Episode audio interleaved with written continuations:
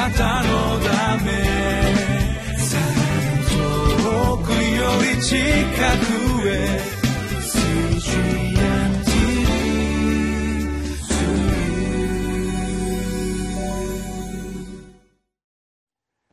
皆さんこんにちは。リビングライフの時間がやってまいりました。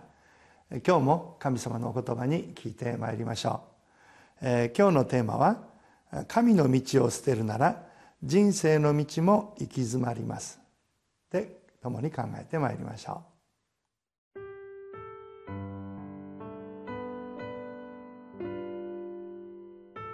うイザヤ書42章18節から25節耳の聞こえない者たちを聞け。目の見えない者たちを目を凝らしてみよ。私のしもべほどの盲目の者が誰か他にいようか。私の送る死者のような耳の聞こえない者が他にいようか。私に買い取られた者のような盲目の者。主のしもべのような盲目の者が誰か他にいようか。あなたは多くのことを見ながら心に留めず、耳を開きながら聞こうとしない。主はご自分の義のために見教えを広め、これを輝すことを望まれた。これはかすめ奪われ、略奪された民のことであって、若い男たちは皆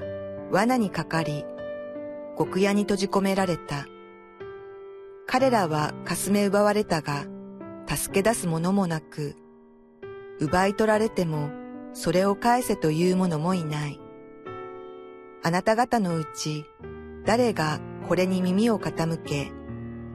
誰が後々のために注意して聞くだろうか。誰がヤコブを奪い取る者に渡し、イスラエルをかすめ奪う者に渡したのか。それは主ではないか。この方に私たちは罪を犯し、主の道に歩むことを望まず、その教えに聞き従わなかった。そこで主は燃える怒りをこれに注ぎ、激しい戦いをこれに向けた。それが当たりを焼き尽くしても、彼は悟らず、自分に燃えついても心に留めなかった。最近はネットでさまざまな商品が買えます、私もよく、このネットで買い物をいたしますけれどもしかし、このいいと思って買った商品が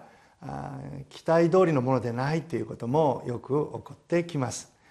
先日オークションでプリンターを買ったんですけれども、まあ、それは中古品でしたから、えー、でも使えるだろうと思ったのですけども2回使ったら、えー、もうそのプリンターが壊れてしまいました、まあ、その時の、まあ、がっかり感といいますか失望感といったらああ本当に損をしたっていうような感覚になってしまいます。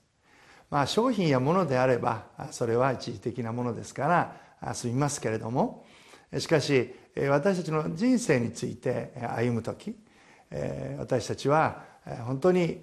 願ってまた期待通りのさらにはそれに勝る人生を歩んでいきたいと願うものであります。神様の目から見て私たちはどんな歩みをしているかそのことをいつも考えることが大事なのですが今日の聖書箇所はこのイスラエルの人たちが神様の期待や思いからそれてしまって罪を犯している犯している箇所が出てまいります。それに対していわゆる神様の失望感といいますか神様のがっかり感が出ているように思えるのであります、えー、イザヤ書42章の18節。耳の聞こえない者たちを聞け。目の見えない者たちを目を凝らしてみよ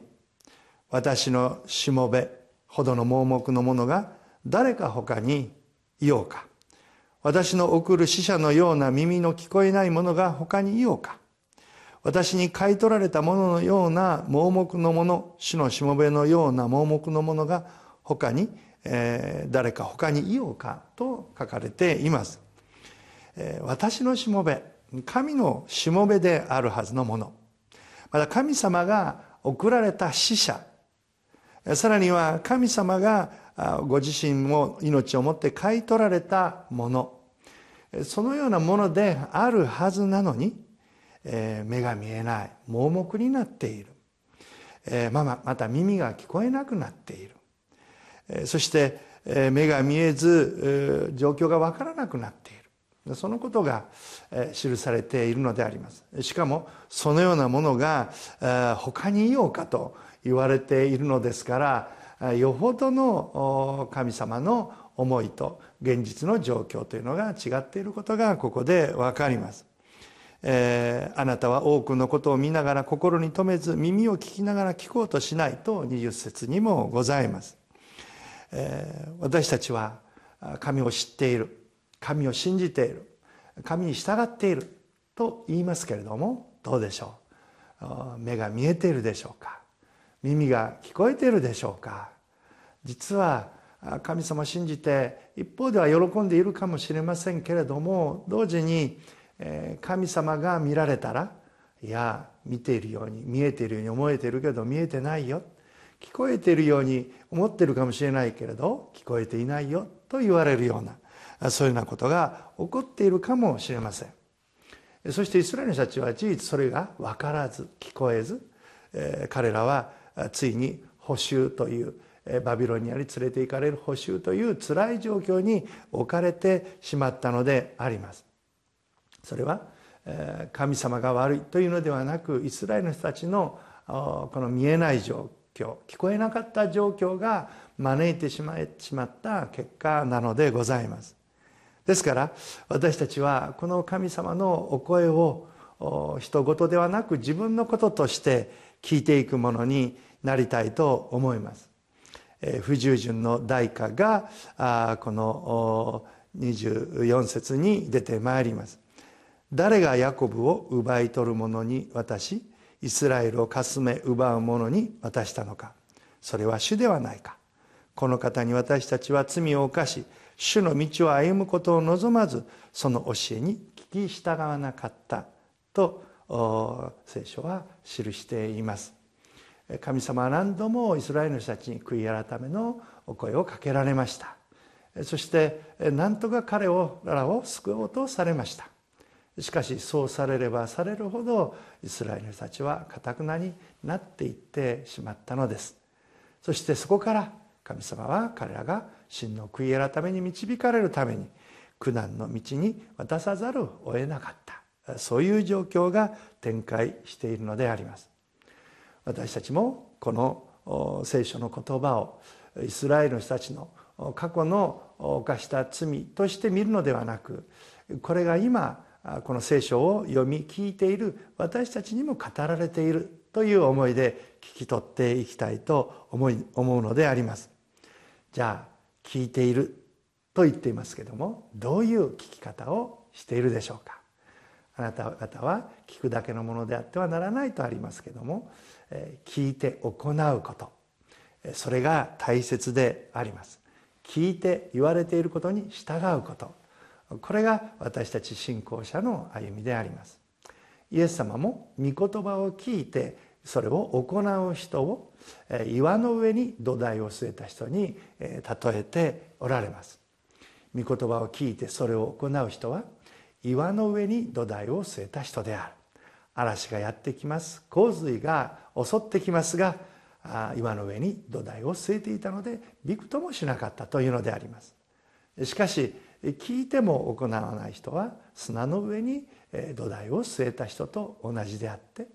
やがて多くの困難や試練がやってくると跡形もなく流されてしまうというのであります。御言葉を聞いて行うということはあまり目立たない地味な作業かもしれません。でも毎日毎日、えー、積み重ねてそれをいく時にやがて私たちの人生は大きく変わっていくことをあなたも私も体験することができます、えー、もし私たちが聞いていないあるいは見えていないそういう状況になってくるとどんなことが起こってくるでしょうか？信仰生活の中に喜びがなくなってきます。何かイライラしてしまいます。心が恵まれない。そういう状態が起こってきます。逆に言えばこれらが私たちが見えていない聞いていない状況のサインだと思ってくださ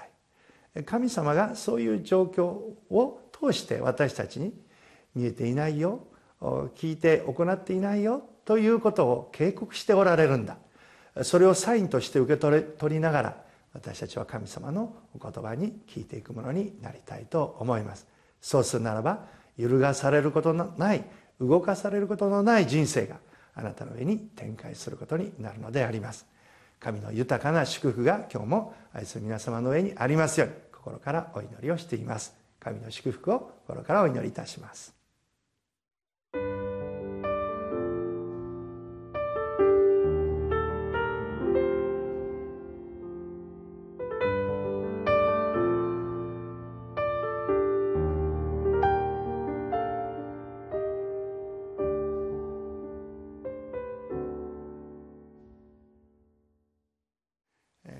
神様を信じ教会に行くようになり始めますと